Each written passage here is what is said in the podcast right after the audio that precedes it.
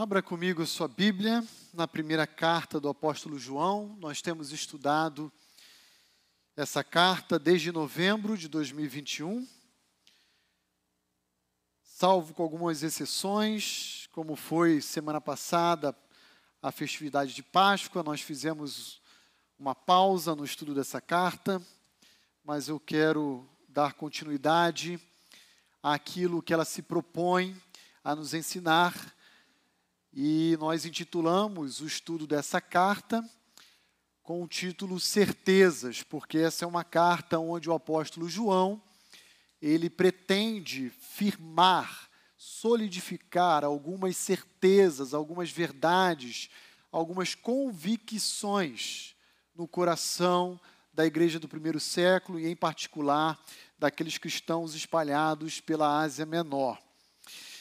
Ah, na noite de hoje, nós iremos firmar mais uma convicção. E que convicção é essa? É a convicção de que o amor é a virtude suprema de um relacionamento cristão.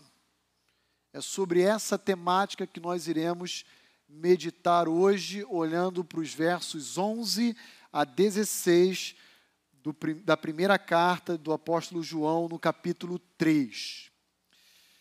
E no início da década de 90, eu era um adolescente e uma famosa banda nacional de rock chamada Legião Urbana gravou um álbum e dentro desse álbum, uma das músicas que eles musicalizaram, atribuíram melodia, foi uma música chamada Monte Castelo, que na verdade era a passagem de 1 Coríntios, capítulo 13, musicalizada. Provavelmente você sabe bem do que eu estou falando, exceto talvez os adolescentes e alguns jovens aí. Essa música disparou aí nas rádios do Brasil, entre as melhores, as mais ouvidas do dia. Uma música que girou em torno do conceito de amor. E a despeito dessa grande poesia que o apóstolo Paulo esculpiu em 1 Coríntios 13, aquela expressão de amor ali embutida naquela carta não era uma expressão de amor, por exemplo, de um homem para uma mulher intencionalmente o apóstolo Paulo inseriu uma definição de amor entre os capítulos 12 e o capítulo 14 para ensinar à igreja de Corinto que o amor deveria regular os relacionamentos daquela igreja. Se havia uma igreja no primeiro século repleta de dons, repleta de capacidades e recursos, essa igreja era a igreja de Corinto. Só que aqueles irmãos estavam fazendo muito mau uso dos dons e dos recursos que Deus havia confiado àquela comunidade. E o mau uso daqueles recursos estava culminando em competições, em brigas, em diferenças, discórdias, dissensões. E intencionalmente, então, o apóstolo Paulo escreve um tratado sobre o amor no meio, entre o capítulo 12 e o 14, para dizer: olha, sem isso aqui, queridos, não vale de nada o que vocês possuem. Ok? Então, façam uso desses recursos orientados e regulados pela marca do amor. Agora, quando nós iremos olhar juntos para 1 João, capítulo 3, indo dos versos 11 até o verso 16, nós vamos encontrar o apóstolo João agora fazendo menção a essa mesma verdade para crentes de outras comunidades, para os cristãos da Ásia Menor. E por que que João faz questão de dizer isso?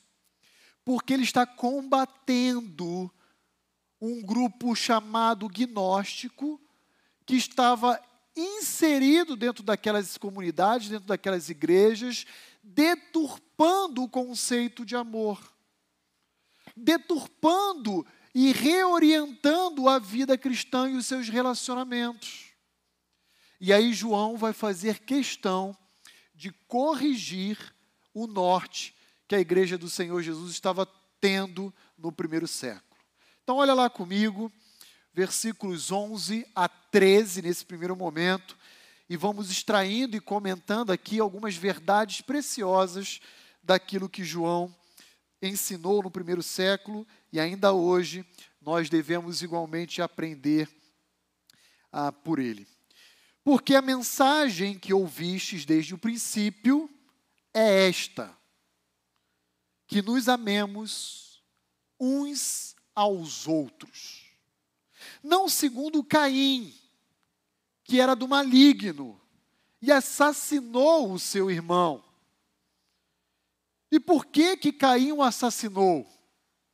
Porque as suas obras eram mais e as do seu irmão Abel, você deve conhecer a história lá de Gênesis capítulo 4, as suas obras eram justas. Irmãos, não vos maravilheis se o mundo vos odeia. Perceba como João se dirige aos seus irmãos no primeiro século. Eu quero lembrar vocês de uma verdade antiga, mas que permanece sendo atual. Não apenas no primeiro século, mas 20 séculos após João ter escrito essa carta, permanece sendo atual para os nossos dias. E que verdade é essa, apóstolo João? Amem uns aos outros. Por que uma verdade antiga, pastor Roni?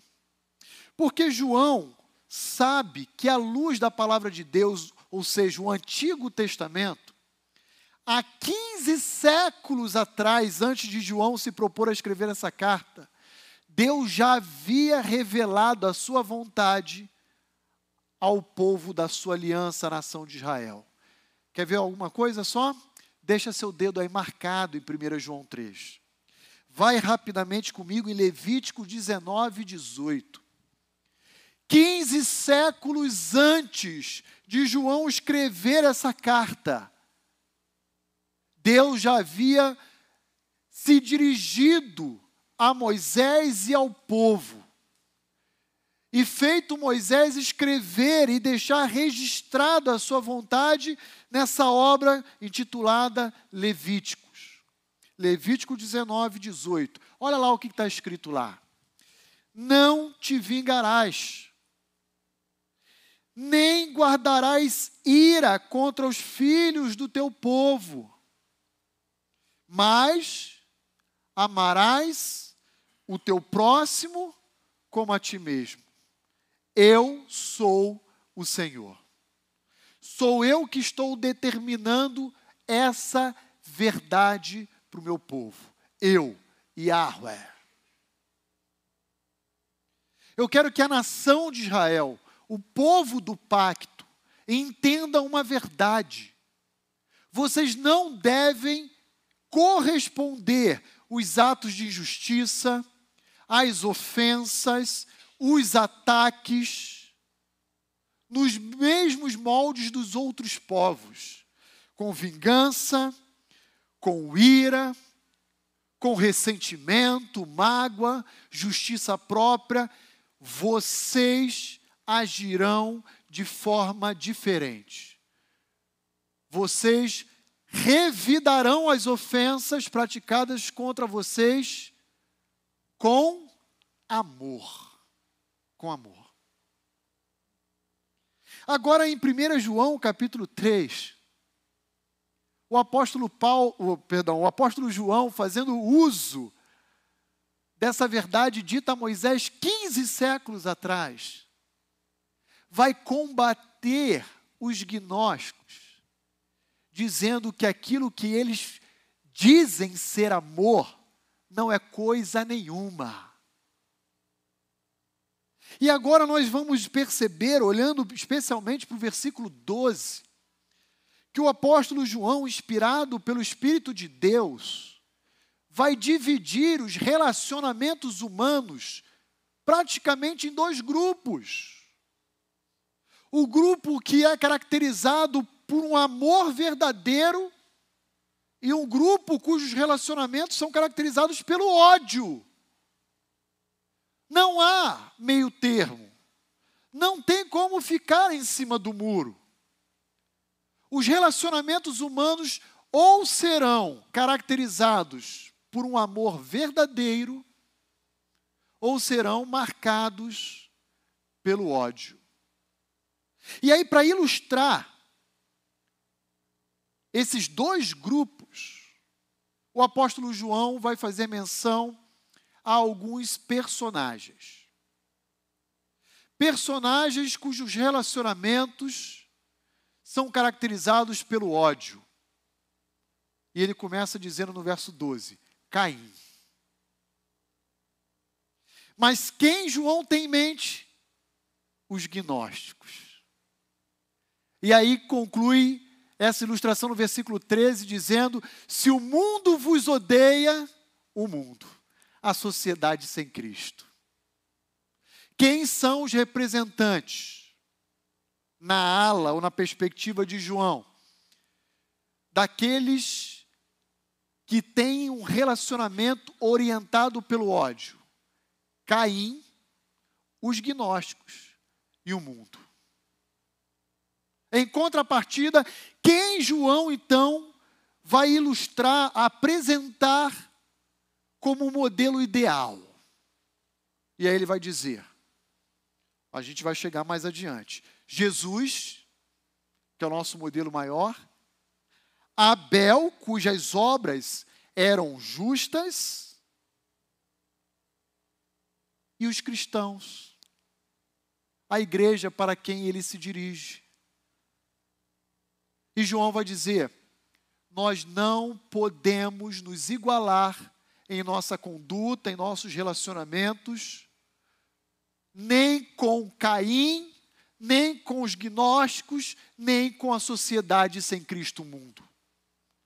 Nosso relacionamento deve ser caracterizado à semelhança do que foi o relacionamento de Cristo, as obras de Abel, a igreja do Senhor Jesus. Olha lá o versículo 12. Caim, que era do maligno, e assassinou o seu irmão. E por que que ele assassinou Abel? Porque as suas obras eram más e a de Abel eram justas.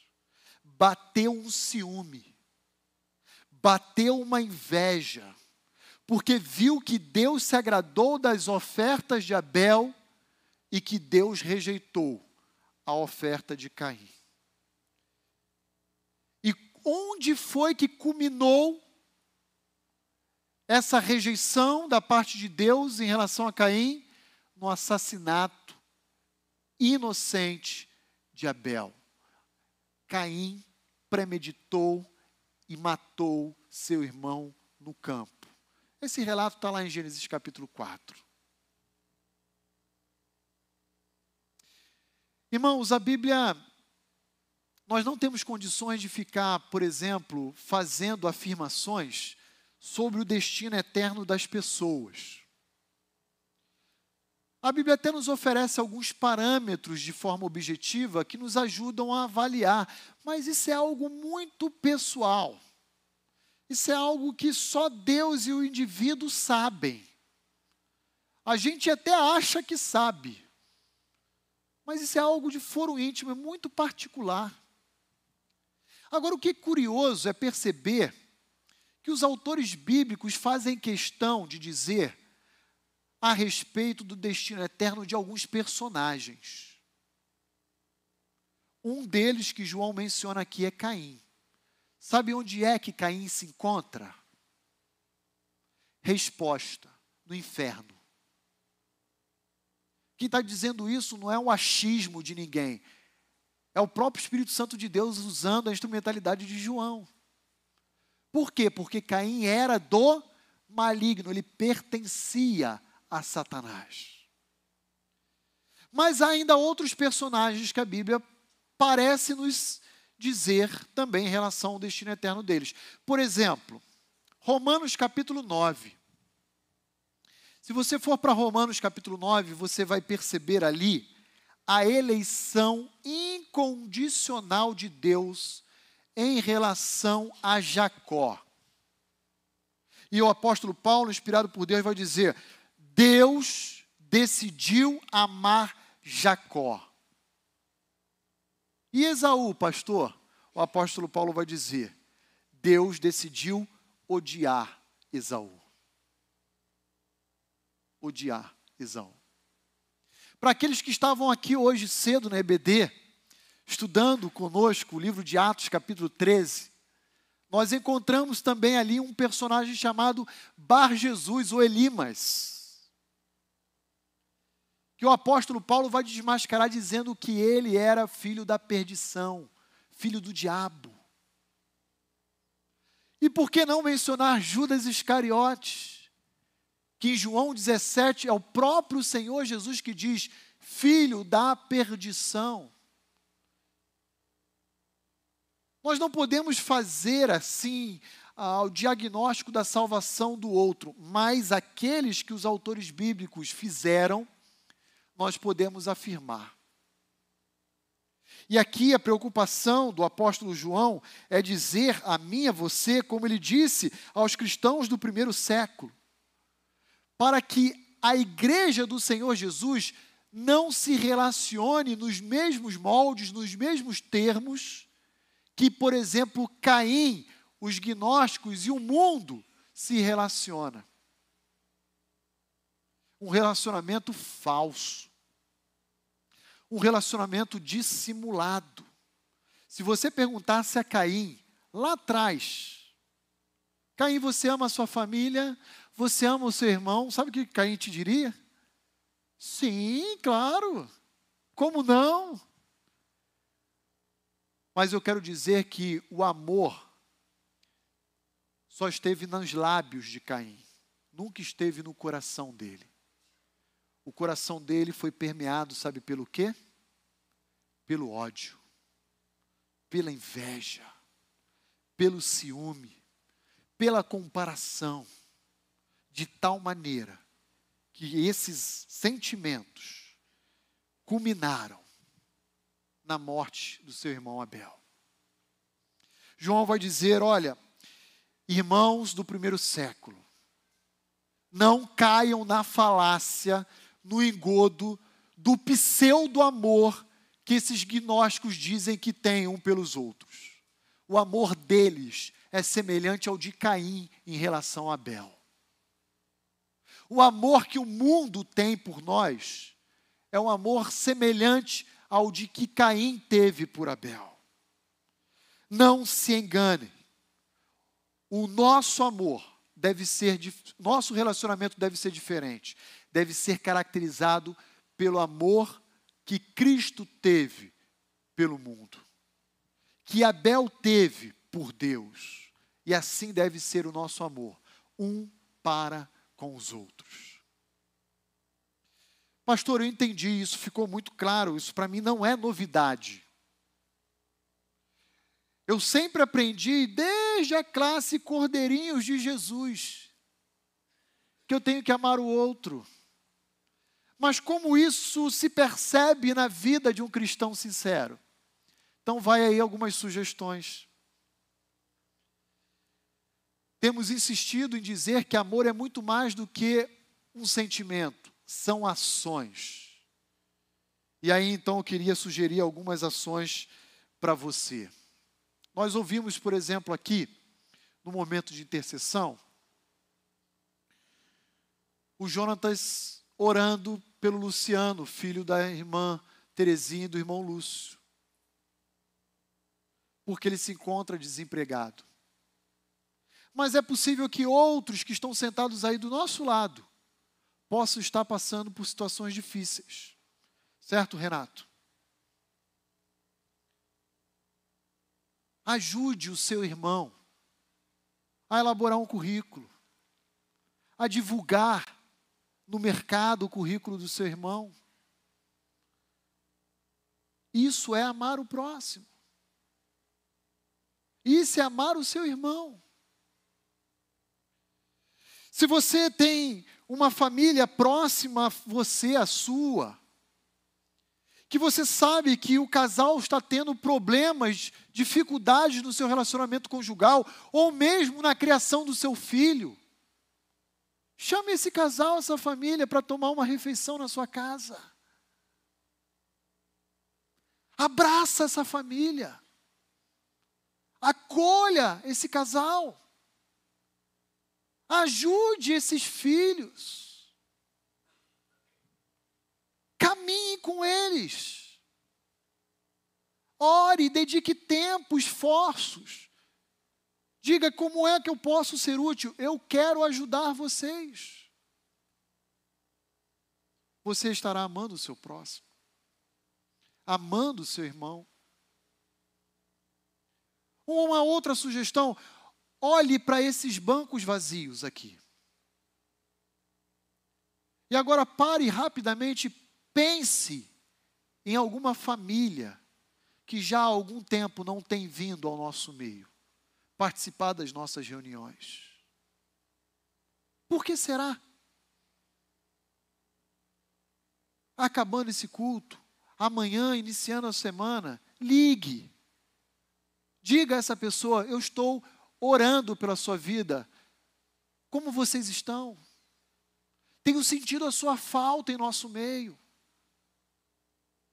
Ser igreja é isso. Ser igreja é desenvolver comunhão e sentir falta um do outro. Há dez dias o Robson e a Renata estavam fora, viajando. Quando eu cheguei aqui para orar com a equipe de louvor, para iniciar o culto, eu dei um abraço neles. E eu disse, gente, quanto tempo vocês estão fora? Há um ano já? Não, pastor, só dez dias, mas meu Deus, parece que já está um ano. É isso. É manifestar o seu cuidado, o seu carinho, o seu amor pelo outro.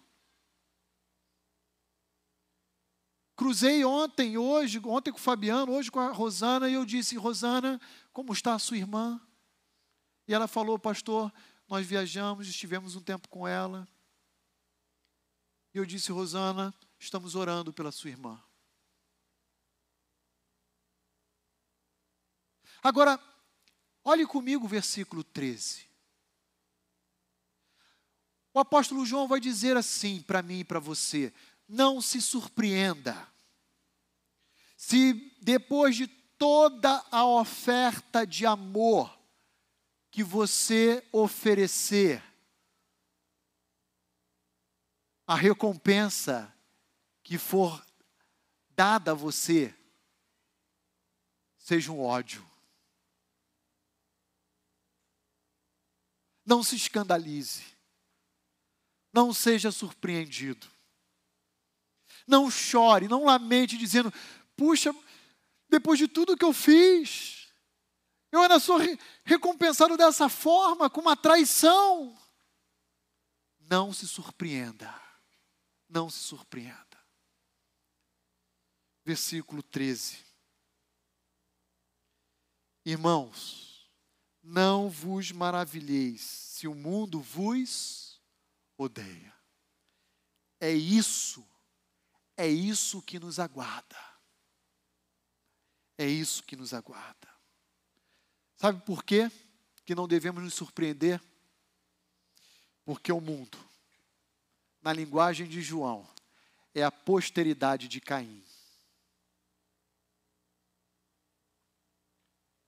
O mundo nos odeia porque o mundo se sente incomodado com o nosso amor. O mundo se sente acusado e reprovado pelo nosso amor. O mundo se sente incomodado com inveja, com ciúme, pelo nosso amor. Não vos maravilheis se o mundo vos odeia. Você ama se entregando sacrificialmente ao outro. O mundo olha para você, para esse gesto e diz: Como pode? Eu não vou admitir isso. Não vou admitir, não vou tolerar. Empreenderei todos os esforços possíveis e inimagináveis para poder causar sofrimento a esses que amam de forma verdadeira. É assim. É assim que o apóstolo João nos ensina. Uma verdade antiga, porém atual. Que verdade é essa? Amem uns aos outros. Amem uns aos outros. Amem uns aos outros. Na história da igreja, nós temos o relato de um discípulo de João. João diz a história que depois do seu exílio em Pátimos, numa ilhazinha, ele foi libertado e veio a falecer em Éfeso. Ele já estava com a idade avançada, bem debilitado em termos de saúde. E a igreja ali de Éfeso se reuniu na casa onde ele estava hospedado e dizia: João, você caminhou com Jesus, João. Você bebeu aos pés de Jesus. Diga para nós o que nós devemos saber já que em breve você vai ter o um encontro com Cristo. E Policarpo, natural de Esmirna, disse que João a todo instante dizia: ame a Deus e ame ao outro. Essa é a mensagem do Evangelho. Ame a Deus e ame ao outro. E diz Policarpo que João faleceu repetindo dezenas de vezes essa expressão. Uma verdade antiga, 15 séculos, para nós, 35, mas extremamente atual e pertinente. Agora, olhe comigo o versículo 14 e 15 de 1 João capítulo 3. Nós sabemos que já passamos da morte para a vida. Porque nós amamos os irmãos. Aquele que não ama permanece na morte, e todo aquele que odeia o seu irmão é assassino. Ora, vós sabeis que todo assassino não tem a vida eterna permanente em si. Agora o apóstolo João ele vai promover uma espécie de um alerta para os cristãos do primeiro século.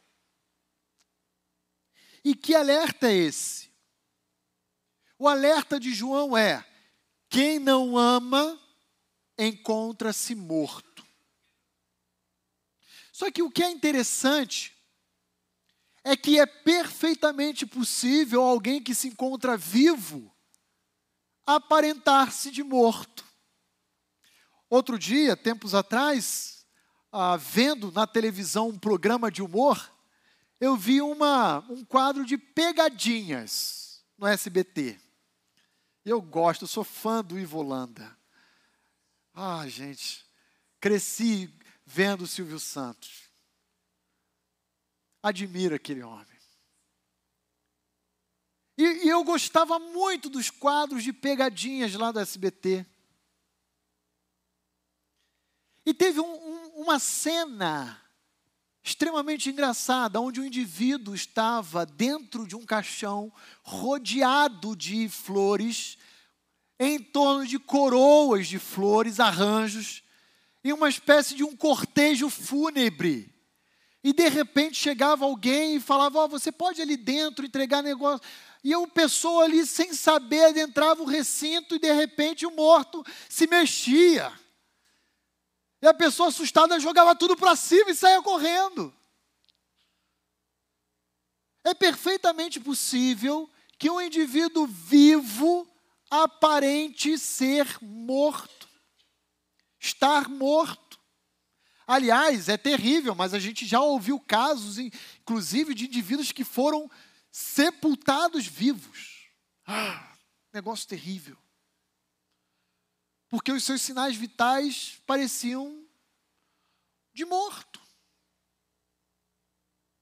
E agora o que João vai dizer para mim e para você é: queridos, se o mundo vos odeia, presta muita atenção.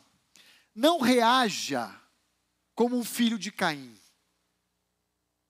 Porque nós já passamos da morte para a vida. Reaja como um filho de Abel, cujas obras são justas. Lembrem-se que nós passamos da morte para a vida e o que compete a nós é responder os ataques, as ofensas, o ódio, a inveja, o ciúme, com uma resposta de amor. De amor. Não devemos aplicar a lei de talhão, olho por olho, dente por dente. Não. Como devemos proceder? Dando o outro lado da nossa face. Foi assim que caracterizou os relacionamentos de Cristo. E é assim que deve caracterizar igualmente os nossos relacionamentos. E que alerta necessário é esse que o apóstolo João escreveu aí nos versos 14 e 15? Que o amor é a evidência da salvação, tanto quanto o ódio é a evidência da perdição nós fomos chamados à vida. Nós não podemos reagir com justiça própria, sabe por quê? Porque a ira do homem não produz a justiça de Deus. Tiago capítulo 1, verso 19. Irmãos, não sejamos cristãos nominais, mas praticantes, diz Tiago, capítulo 1. Que a gente possa viver de fato a essência do Evangelho. Pastor, eu conheço cristãos belicosos. Como assim, pastor? O que é belicoso? É o cristão que gosta de uma briga é aquele camarada que anseia por uma assembleia no condomínio. Ele diz: E aí, quando é que está marcada a próxima? Eu vou acabar com esse síndico. Ele age como um morto, como um defunto. Conheço crentes que dizem: Não pisa no meu calo.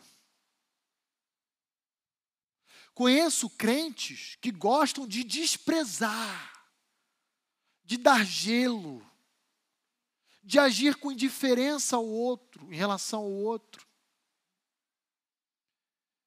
Eu quero dizer algo a você que me ouve na noite de hoje. Nós já passamos desse estado próprio e natural de morte, que nós nos encontrávamos antes de termos sido resgatados por Jesus. Hoje a nossa resposta tem que ser de vida, gente. De vida. De amor. Para com essas coisas. Conheço histórias de igrejas onde tinha a Assembleia Geral Ordinária, começava no púlpito e terminava, sabe aonde? Na delegacia. Com boletim de ocorrência crente metendo queixa contra o diácono, diácono contra o pastor, o pastor contra a ovelha, e ninguém se entendia. Para com isso. Deus nos chamou à paz. Deus nos confiou o ministério da reconciliação. Fomos chamados para sermos pacificadores. E o apóstolo João vai dizer: olha, tem algo muito especial que eu quero dizer a vocês. Prestem atenção. Não é apenas aquilo que fazemos, mas também diz respeito àquilo que sentimos. Versículo 15. Todo que odeia o seu irmão já é considerado filho de Caim. Filho de Caim. Não pensem vocês que Caim foi reprovado por Deus apenas porque levou ao, ao, ao extremo a morte do seu irmão, porque ele já havia matado no seu próprio coração Abel. Atentem-se em relação ao sentimento presente no coração de vocês, porque Deus julgará não apenas os atos, mas também os sentimentos, as intenções, as motivações. Irmãos, isso é muito sério. Essa é a mensagem do Evangelho. Jesus já, já havia dito isso lá no Sermão do Monte. Ó, se alguém olhar para uma mulher com intenção impura, com intenção impura, esse já adulterou. Não precisa ir para a cama. Não precisa consumar o ato. Deus julgará não apenas os atos, mas, sobretudo, as intenções. E isso deve nos fazer temer e tremer. Porque tudo está patente aos olhos de Deus. Ao seu cônjuge, aos seus pais, aos seus filhos, à sua igreja, aos seus pastores, é fácil enganar. Mas a Deus não. É impossível que isso aconteça. Certo dessa verdade, pastor, como isso deve afetar a minha vida? E aí eu quero lembrar você daquilo que Provérbios 4, 23 nos ensina. Sobre tudo o que se deve guardar, guarde o seu coração, porque é dele que procedem as fontes da vida. Mesmo que você seja ferido, injustiçado, prejudicado, sofra por qualquer injustiça, nunca revide o seu ofensor com ódio. Ame. O amor é capaz de cobrir uma multidão de pecados. Ame. Ame como Jesus amou os seus ofensores na cruz, de forma incondicional. Qual foi a oração de Jesus dependurado no madeiro? Pai, perdoa-lhes, porque não sabem o que fazem. Ame de forma incondicional. Pare de querer colocar condições para perdoar o seu ofensor. Esse não é o Evangelho de Cristo. Se você tem Cristo, já passou da morte para a vida, você tem vida eterna permanente em si. Não se iguale aos filhos de Caim. Essa é a preocupação do apóstolo João. Ofereça a outra face. Abra o seu coração para reconstruir os seus relacionamentos. Perdoe de forma verdadeira. E assim você exalará, irá exalar vida. Vida. Vida. Por último, versículo 16. Nisto conhecemos o amor, que Cristo deu a sua vida por nós, e devemos dar as nossas vidas pelos irmãos. Todo mundo conhece João 3,16, não é verdade? E conseguimos declamar essa passagem de cor. Mas o que a maioria dos cristãos não sabem é 1 João 3,16. Aí já é um pouquinho diferente. Nisto conhecemos o amor, que Cristo deu a sua vida por nós e nós devemos dar a nossa vida pelos nossos irmãos. Aqui nós encontramos um exemplo, um modelo de Cristo Jesus, que chega a nós, presta muita atenção, como sendo um exemplo normativo. Ele assume uma conotação de imperatividade sobre a vida cristã dos discípulos. Não existe a opção de eu não entregar a minha vida pelo meu irmão. Sabe por quê?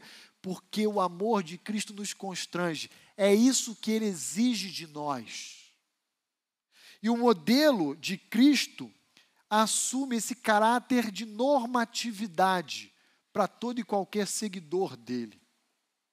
De tal forma que a gente precisa lembrar que Cristo veio a esse mundo não para ser servido, mas para servir e dar a sua vida em resgate de muitos. Temos que lembrar que Cristo assumiu os, o meu lugar e o seu lugar na cruz do Calvário, voluntariamente. E a partir dessa uh, reunião de verdades que o Evangelho nos oferece, responder em obediência a esse imperativo de Cristo. É assim que nós conhecemos o verdadeiro amor. A partir do modelo de Cristo. Sabe qual é o fundamento bíblico do relacionamento cristão, da nossa vida cristã? 1 João 3,16. O amor de Jesus Cristo. Às vezes eu converso com alguns irmãos que dizem assim, pastor, eu perdoo o meu ofensor, mas ele lá eu cá. Pastor, eu perdoo o meu ofensor, mas não quero ver ele pintado. Você não perdoou. Lamento te dizer, mas você não perdoou. Você está se enganando dizendo que isso é perdão. Porque esse não é a, é, essa não é a qualidade do perdão que Cristo exige de nós. Olha a, a qualidade do perdão que Cristo ofereceu a nós. E veja se há semelhança com esse tipo de perdão que você está dizendo ofertar pelo seu ofensor. É diferente. Querido, João toma Caim como exemplo máximo do ódio e Jesus como modelo supremo do amor.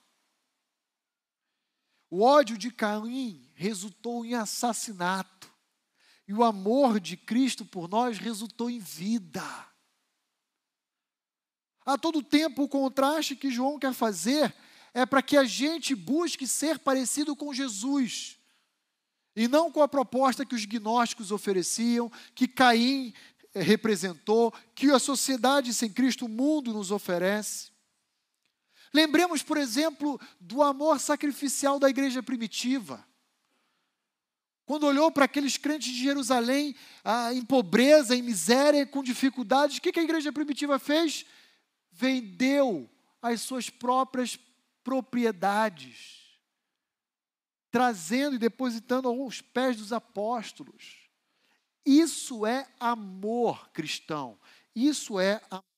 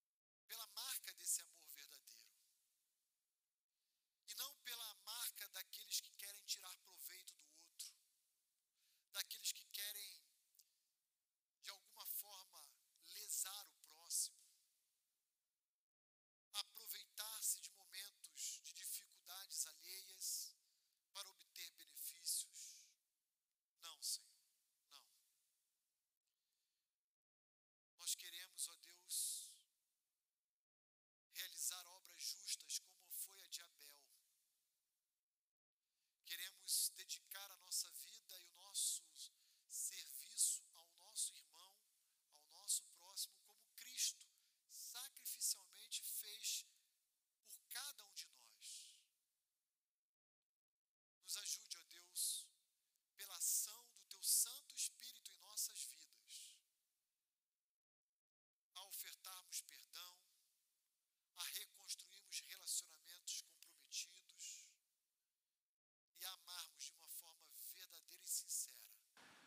àqueles que nos ofendem. Por favor, Senhor, eu peço pelo teu favor e pela tua graça em nossas vidas, em nome de Cristo Jesus. Amém.